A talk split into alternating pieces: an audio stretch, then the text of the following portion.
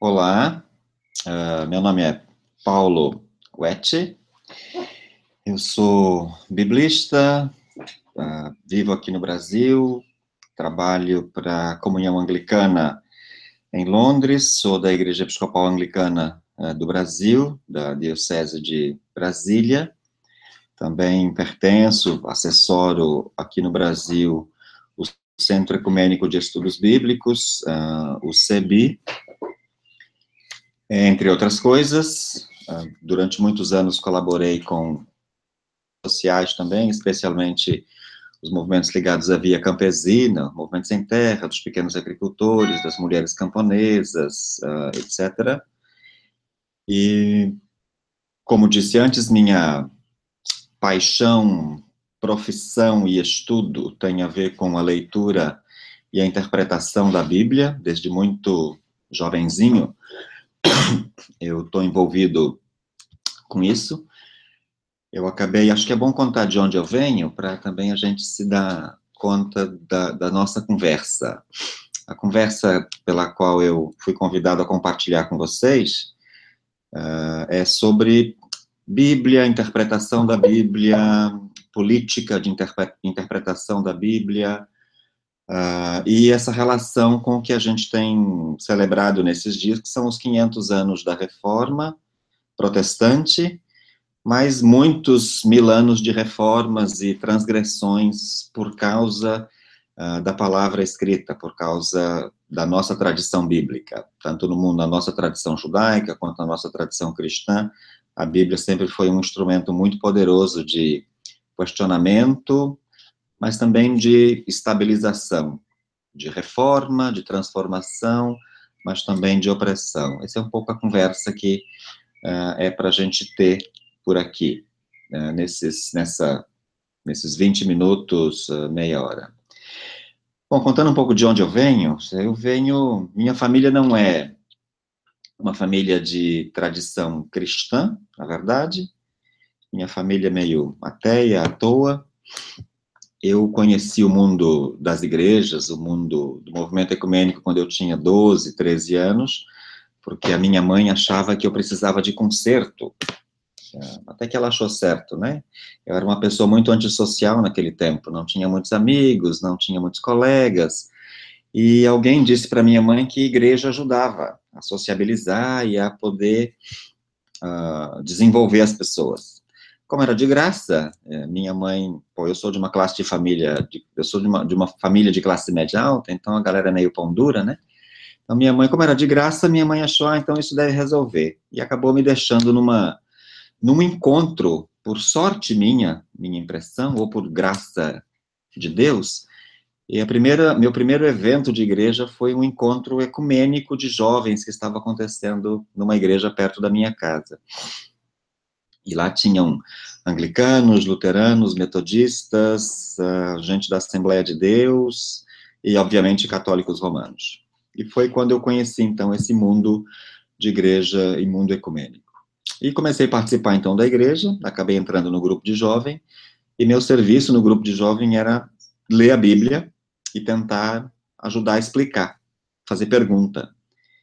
Claro que eu fui buscar ajuda de gente que sabia um pouco mais do que eu, de como é que eu fazia isso, e desde então, desde os meus 13, 14 anos, que eu sou muito apaixonado pela leitura, interpretação, estudo da Bíblia. E desde muito cedo acabei me conectando no movimento ecumênico com esse centro, o CEBI, que foi uma graça de Deus, é uma graça de Deus desde os anos 70 aqui no Brasil e na América Latina, para ajudar a gente a ler a Bíblia de maneira contextualizada, de maneira viva, de maneira é, transformadora.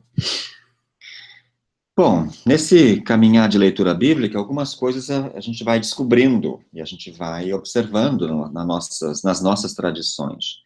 Acho que é muito importante um primeiro, primeiro, uma primeira afirmação para todos nós que somos de igreja e que temos fé. É, a Bíblia é um livro muito poderoso um livro não, a Bíblia é uma biblioteca, a Bíblia é uma coleção de livros muito, é uma coleção muito poderosa, é uma coleção que é fácil de ser manipulada, é um, são livros que são fáceis de serem escolhidos ou deixados de lado, e a gente tem na nossa tradição essa experiência. A leitura bíblica, eh, nesses dois mil anos ou mais, se a gente conta com a tradição, com a Bíblia hebraica, ela foi usada, ela foi manipulada, e aqui eu quero dizer que manipulação não é uma coisa ruim, ela foi manipulada de um jeito uh, ah, para libertar. Nós temos histórias de libertação, temos histórias de transformação, desculpa, transformação muito impressionantes na tradição bíblica, mas ela também foi um instrumento muito poderoso de manutenção do status quo, de manutenção e de sustentação dos impérios, inclusive impérios religiosos, uh, sustentação da violência, justificação da violência, justificação do estupro, uh, justificação de conquistas, de assassinatos. Então a gente precisa se dar conta disso. Quer dizer, a nossa tradição de leitura bíblica e interpretação da Bíblia é uma tradição cheia de uh, paradoxos, cheia de uh, controvérsias, uh, cheia de contradições. E a gente precisa viver com isso, né? Outra, outra afirmação, minha impressão, que é importante quando a gente vai lendo a Bíblia, a gente, se, a gente se dá conta de que, obviamente, é uma biblioteca. Então, a Bíblia não é um livro uníssono, não tem uma só voz, não tem um só jeito, não tem só um interesse. Mesmo afirmando, acho que a gente precisa garantir essa afirmação de que a Bíblia é palavra de Deus, é inspirada, é dada a nós para a gente poder se inspirar e conspirar hoje em dia. Vinculado a essa afirmação, minha impressão é importante ir pelo caminho de que a Bíblia, a leitura uh, da Bíblia, porque é tão poderosa, ela depende muito dos nossos contextos, depende muito de como a gente lê, depende muito qual é a nossa agenda quando a gente está lendo a Bíblia, Depende muito da nossa idade, do nosso sexo, das nossas opções políticas, da nossa situação econômica, uh, da família de onde a gente vem, da cultura de onde a gente vive, da língua que a gente fala. Tem todos esses elementos que nos, nos constrangem e nos, nos, nos uh, precisam ser levados em conta quando a gente está lendo e uh, interpretando a Bíblia. Eu estou dizendo tudo isso para a gente para fazer essa garantir essa afirmação. Quer dizer, o texto bíblico, os textos bíblicos são textos muito poderosos. São textos que são uh, instrumentos para a libertação e também podem ser instrumentos para a opressão uh, e para a violência. Acho que é importante ter esse pano de fundo uh, da nossa conversa. As histórias que a gente tem na Bíblia as memórias que foram guardadas por gente de fé e que chegaram até nós, também é importante se dar conta de que são memórias. Bom, a Bíblia não é um livro de receita. Ela não é um programa da Ana Maria Braga, nem um programa do Masterchef. A Bíblia é um livro de memórias. Memórias que precisam ser vividas de novo, ser recontadas e ser atualizadas. E não são só memórias, e como não é um livro de receita, então não são memórias para dizer simplesmente o que a gente tem que fazer, como a gente tem que fazer, onde a gente tem que fazer, o que falar, como falar, onde falar. Nós temos muitas memórias na nossa tradição bíblica que são memórias para nos alertar para os erros ou para equívocos do passado. São memórias que precisam nos ajudar a gente se dar conta de que hoje não é para fazer igual. Não devemos seguir aquele caminho. Teve gente que fez aquilo e não foi legal, não foi bom. É, não é isso que Deus está pedindo da gente, apesar de que está lá na nossa tradição. Acho que isso é um primeiro introito para a gente poder lidar com esse, essa multifacetária biblioteca que a gente tem de textos multiculturais, de textos uh, de histórias que perpassam dois, três mil anos em diferentes países, em diferentes línguas e etc.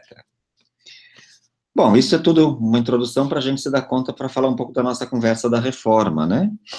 Ou da reforma protestante, aliás. A gente teve outras reformas antes da reforma protestante.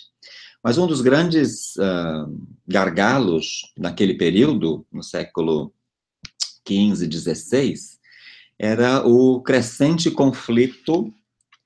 Que, uh, acho que a gente tem que lembrar um pouco dos movimentos uh, que já ocorreram no século XI, XII, XIII. Acho que é bom lembrar o movimento franciscano, o movimento dos mendicantes, que já desde então era um movimento de muita crítica ao establishment, a, a, a como a igreja romana uh, vivia, uh, estabelecia suas normas e interferia para além da sua circunscrição romana, né?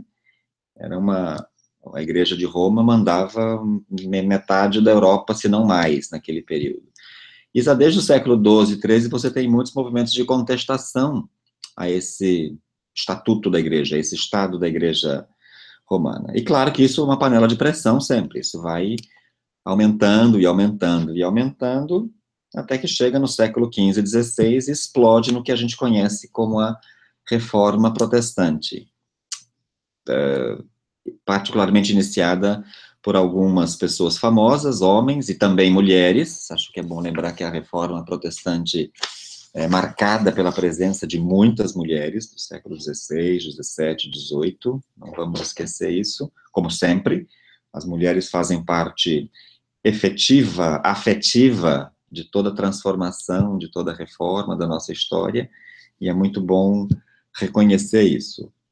Mas a figura mais famosa, Lutero, depois a sua companheira Catarina, naquele período, uh, foram os pivôs, vamos dizer assim, foram as pessoas que meio iniciaram esse processo. Bom, todo mundo conhece a história, acho que não precisa ficar uh, repetindo, das 95 teses, da disputa eclesiástica, eclesiológica, teológica, bíblica, sobre a venda de indulgências, sobre quem pode ou quem não pode ir para o céu, quem vai para o inferno, quem fica no purgatório, e você pode, na verdade, comprar a sua saída do inferno, do purgatório, e comprar a sua entrada no céu, chamadas indulgências.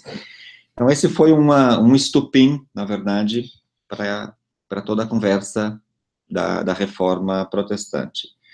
E, obviamente, a leitura bíblica, o texto bíblico, está no centro de tudo isso.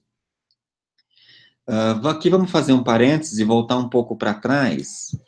Uh, eu queria voltar no início do processo de canonização dos nossos textos, particularmente do Novo Testamento. Bom, o Antigo Testamento já, tá, o Primeiro Testamento já estava, já fazia parte da tradição dos primeiros cristãos.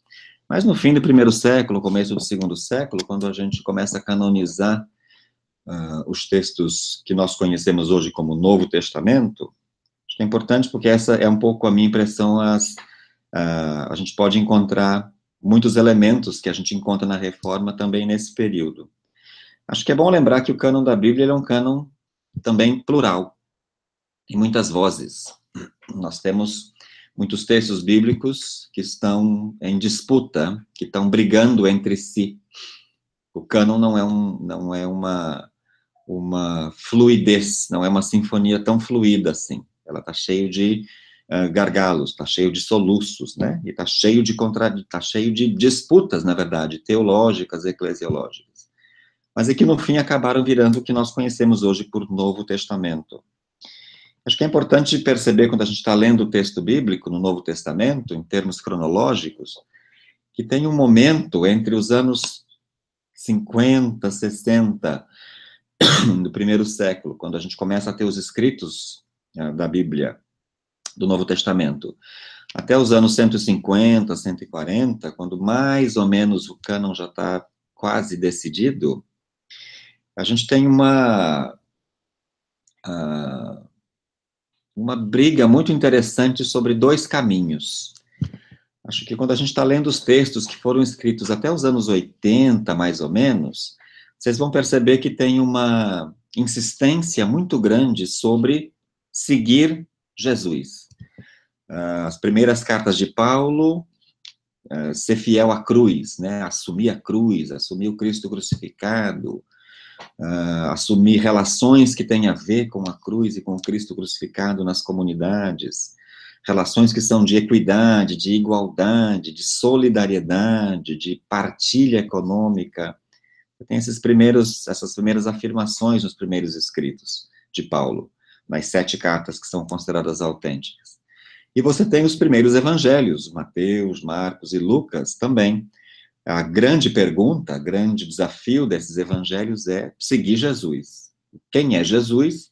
E eu tenho que seguir Jesus. Então, o critério para ser cristão, o critério para participar do movimento de Jesus e ter a chancela, era: você segue Jesus? A sua vida está conformada com a vida de Jesus? E esse é o vocabulário que você vai encontrar. A missão, o discipulado, o apostolado tem a ver com seguir, com configurar a sua vida com Jesus. Mas aí você vai ver as outras cartas, as cartas uh, católicas, chamadas cartas católicas, e as cartas dos discípulos e discípulas de Paulo, você vai encontrar uma palavrinha muito interessante, que é a doutrina, o ensinamento dos apóstolos, não só de Jesus, mas agora também dos apóstolos, das pessoas que lideram a igreja. E aí você vai perceber uma preocupação muito grande em fazer as pessoas seguirem a doutrina, seguirem a doutrina dos apóstolos, estarem, é, começarem a ficar preocupados com os falsos, os anticristos, aqueles que uh, são falsos profetas, ensinam uma doutrina diferente.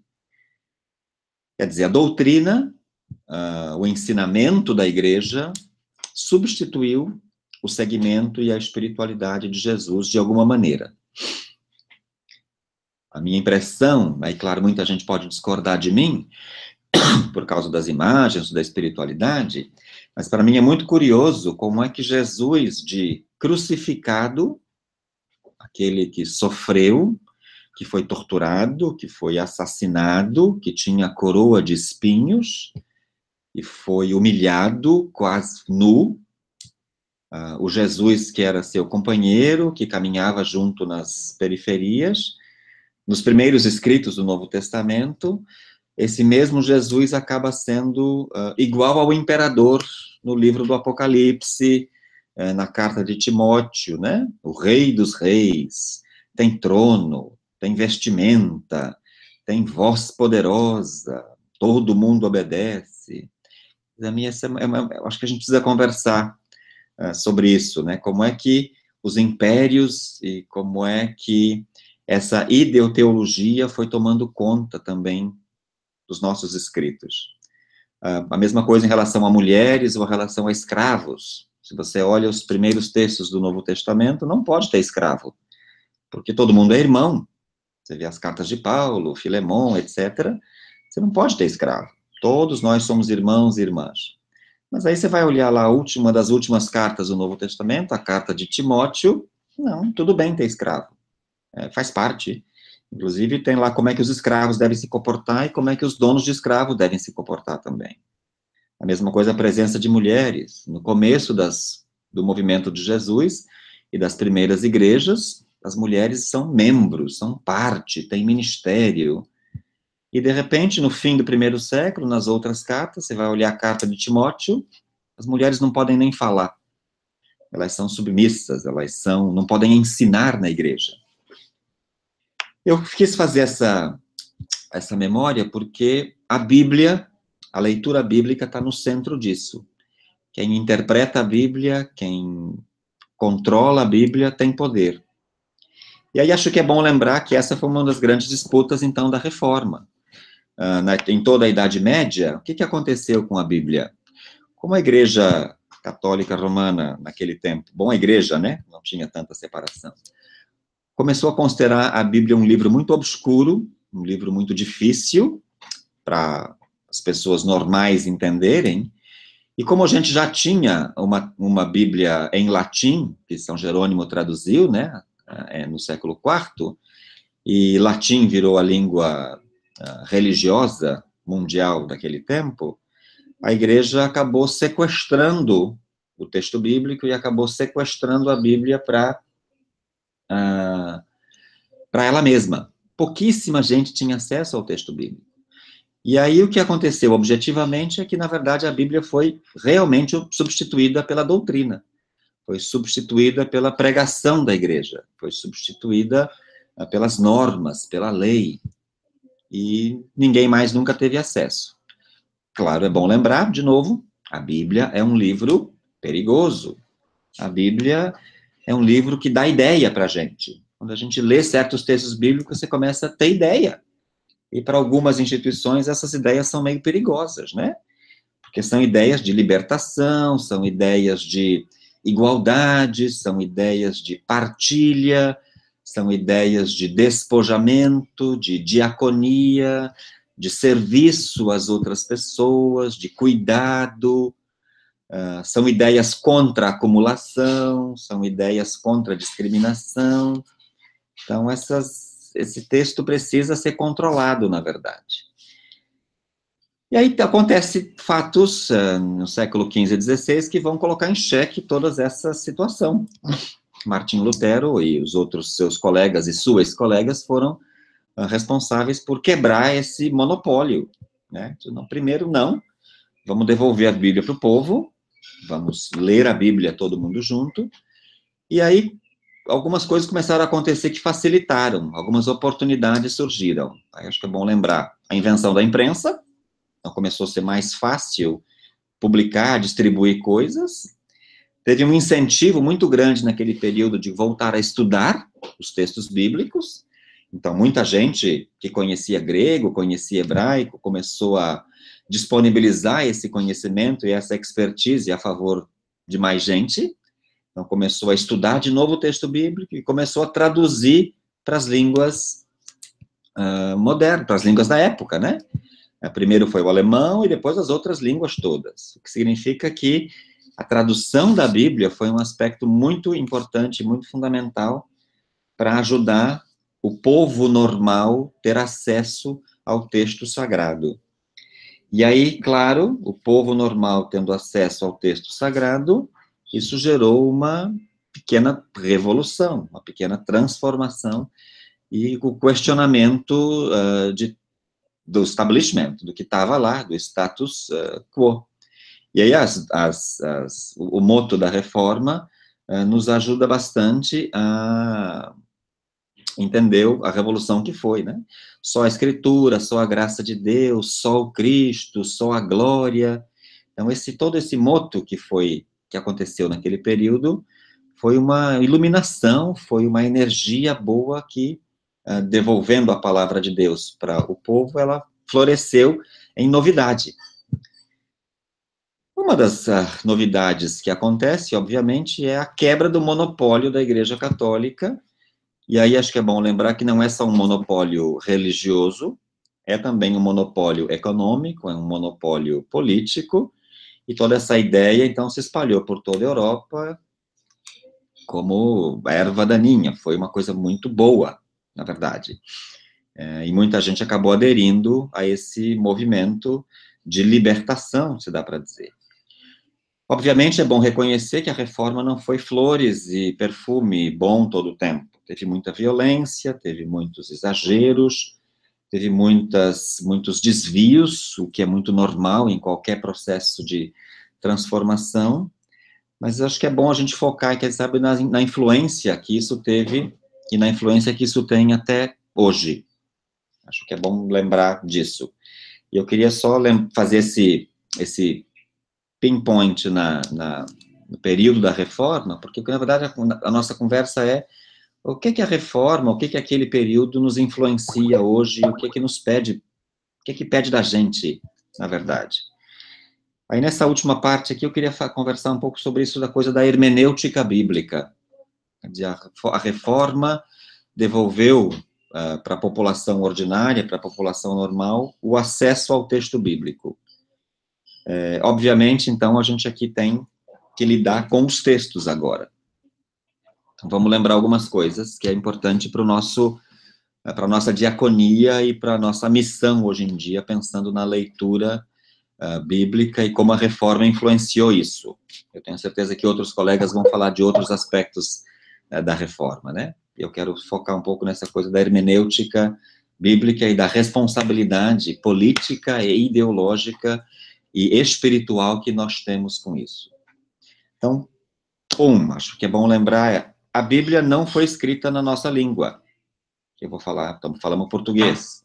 Então, a Bíblia não foi escrita, os textos bíblicos não, são, não foram escritos em português. Foram escritos em três, quatro línguas diferentes, em épocas, países, culturas muito diversas, muitas das quais a gente não conhece muito. Isso dificulta um pouco nosso, a nossa compreensão. Considerando que a Bíblia não foi escrita na nossa língua, quando a gente está lendo agora em português, e acho que no Brasil a gente tem a graça de ter, sei lá, 30, 40 traduções diferentes, é, a gente está lendo traduções. Nós não estamos lendo o texto original. Bom lembrar também que não tem só um original, né? Tem alguns originais em hebraico e alguns originais em grego. Então, a gente está lendo uma tradução de algum original. Isso já é um pequeno telefone sem fio para a gente. Uh, isso a gente precisa levar em conta, porque isso influencia. Se vocês forem olhar muitas Bíblias, tem traduções que são simplesmente perversas, são simplesmente pavorosas, né? Ah, quero lembrar duas, pelo menos fazer um pouco de caricatura. É, tem uma Bíblia católica que chama, chamada de edição pastoral, que na sua primeira, nas suas primeiras edições, foi muito interessante que traduziram um texto do Jeremias assim, é o texto do capítulo, acho que 4:19 o texto vai dizer assim: Minhas entranhas, minhas entranhas se contorcem, as paredes do meu coração tremem. Ele estava muito angustiado, ele estava muito ansioso, sofrendo por alguma coisa e tal. Aí a Bíblia de São Pastoral dessa Bíblia católica resolveu traduzir o texto assim: Ai, que dor de barriga, que dor de barriga. Isso é meio complicado, né? Confundir entranhas se contorcendo com dor de barriga. Acho que é meio ruim.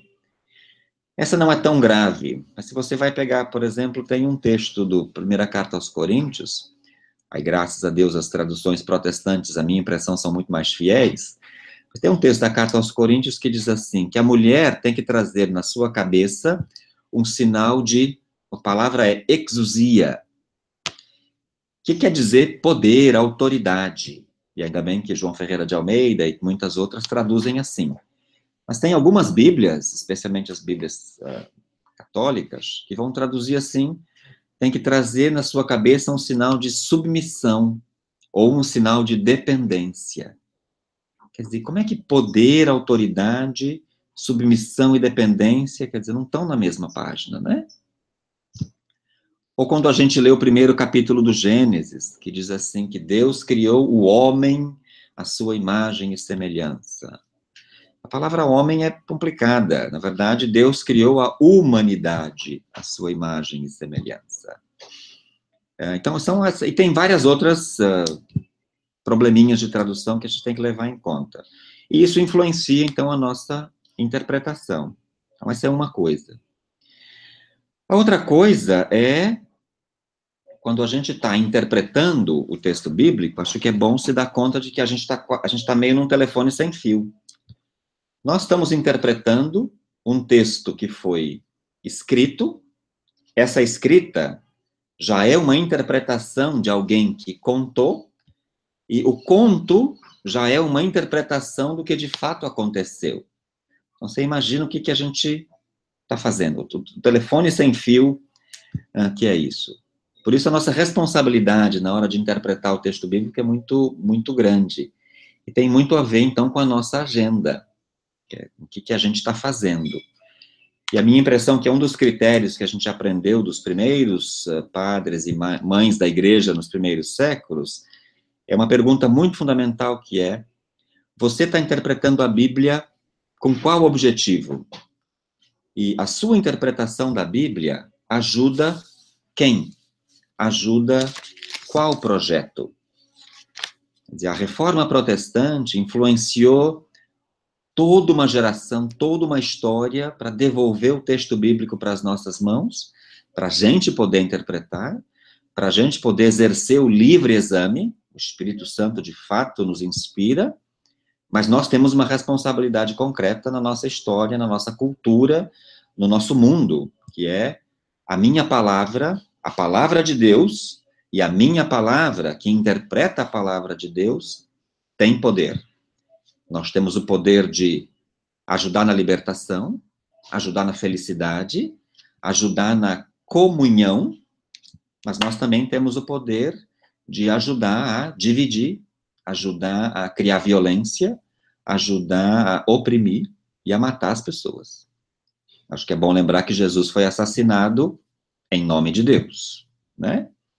Uh, no tempo do profeta Elias, 450 pessoas, só porque eram de outra religião, foram degoladas em nome de Deus.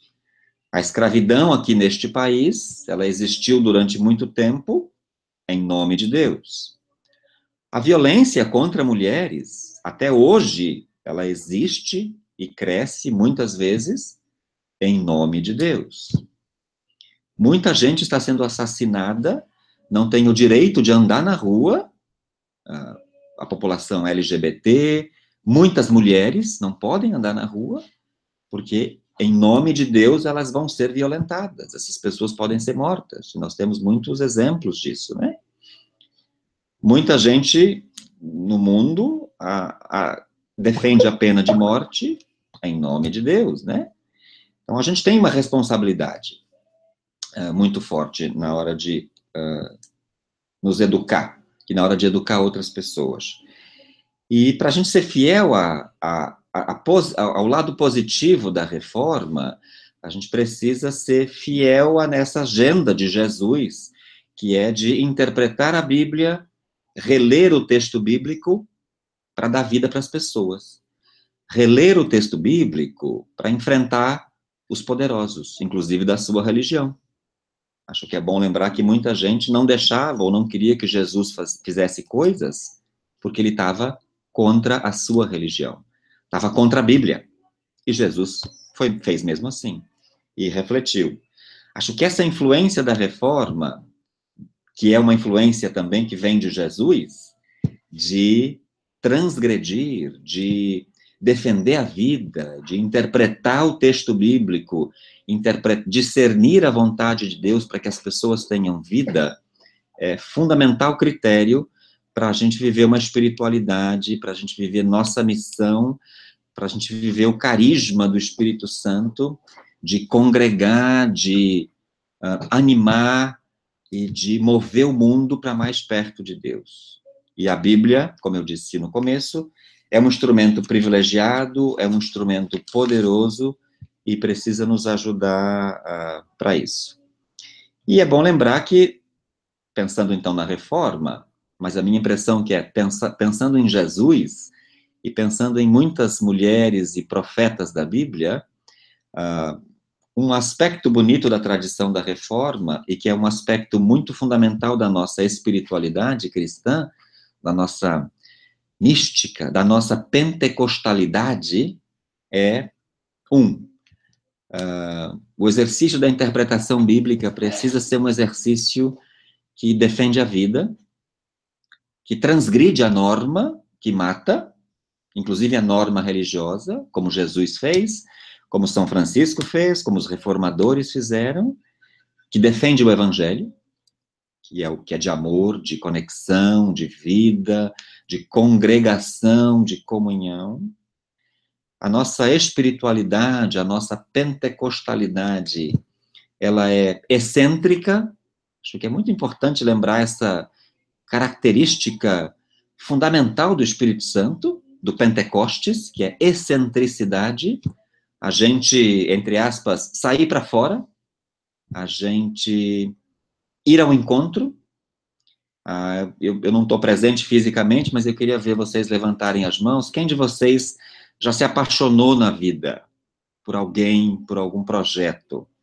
Tenho a impressão de que quando a gente lembra disso, o nosso apaixonamento, o nosso amor fundamental, faz a gente sair da gente mesmo, faz a gente dividir nossa vida, compartilhar nossos recursos, inclusive financeiros, né? Físicos, com a outra pessoa. E é isso um pouco que, é, é, é, esse é o nosso Pentecostes, né? Esse é o nosso Espírito Santo agindo em nós. A nós somos chamadas a ser pessoas excêntricas. E um outro aspecto, daí eu quero terminar, que a nossa, que a reforma nos ajudou, ah, em termos de acesso à Bíblia, interpretação ah, ah, da Bíblia, que é a lembrança fundamental de que nós precisamos voltar a conspirar de novo. Aí, infelizmente, essa palavra conspiração foi sequestrada por Hollywood, né, e por tantos outros, mas a minha impressão é de que ela é muito parte do, da nossa espiritualidade fundante cristã, que é a conspiração, que é fazer coisas juntas, fazer coisas juntos para que o reino de Deus seja verdade, para que o reino de Deus prevaleça para que a vida sobreviva, para que a vida viva, para que as pessoas sejam felizes, para que a partilha aconteça e a comunhão se espalhe, para que a gente de fato tenha dignidade de filhas e filhos de Deus nesse mundo, nós e tantas outras pessoas. Então acho que é isso a minha colaboração para o debate. Assim, eu não quis fazer nenhum discurso muito acadêmico, nem com muita nota de rodapé, para não ser chato, mas eu espero ter colaborado com vocês eu queria muito estar presente, infelizmente esse ano não vai dar de novo. Eu espero que numa próxima vez eu possa estar fisicamente com vocês. E eu oro a Deus e oro a Deus para que vocês tenham um encontro bom. Agradeço a Deus pela, pelo seu testemunho, pela sua presença. Vocês me inspiram uh, bastante. E peço as vossas orações também para o nosso ministério, é, e para o ministério de tantas outras pessoas que, como eu, se dedicam à leitura, à interpretação da Bíblia para transformar o mundo, para que Deus seja glorificado e para que o reino dele seja verdade. Uh, muito obrigado e essa foi de fato uma provocação, simplesmente. Eu espero que outros colegas e colegas continuem esse debate e vocês reajam de alguma maneira. Uh, meu contato provavelmente vai estar à disposição e eu fico uh, à disposição de vocês todas para qualquer coisa. Deus os abençoe, Deus as abençoe, é, e que as energias do Espírito Santo continuem é, fluindo através de vocês. Muito obrigado, até logo.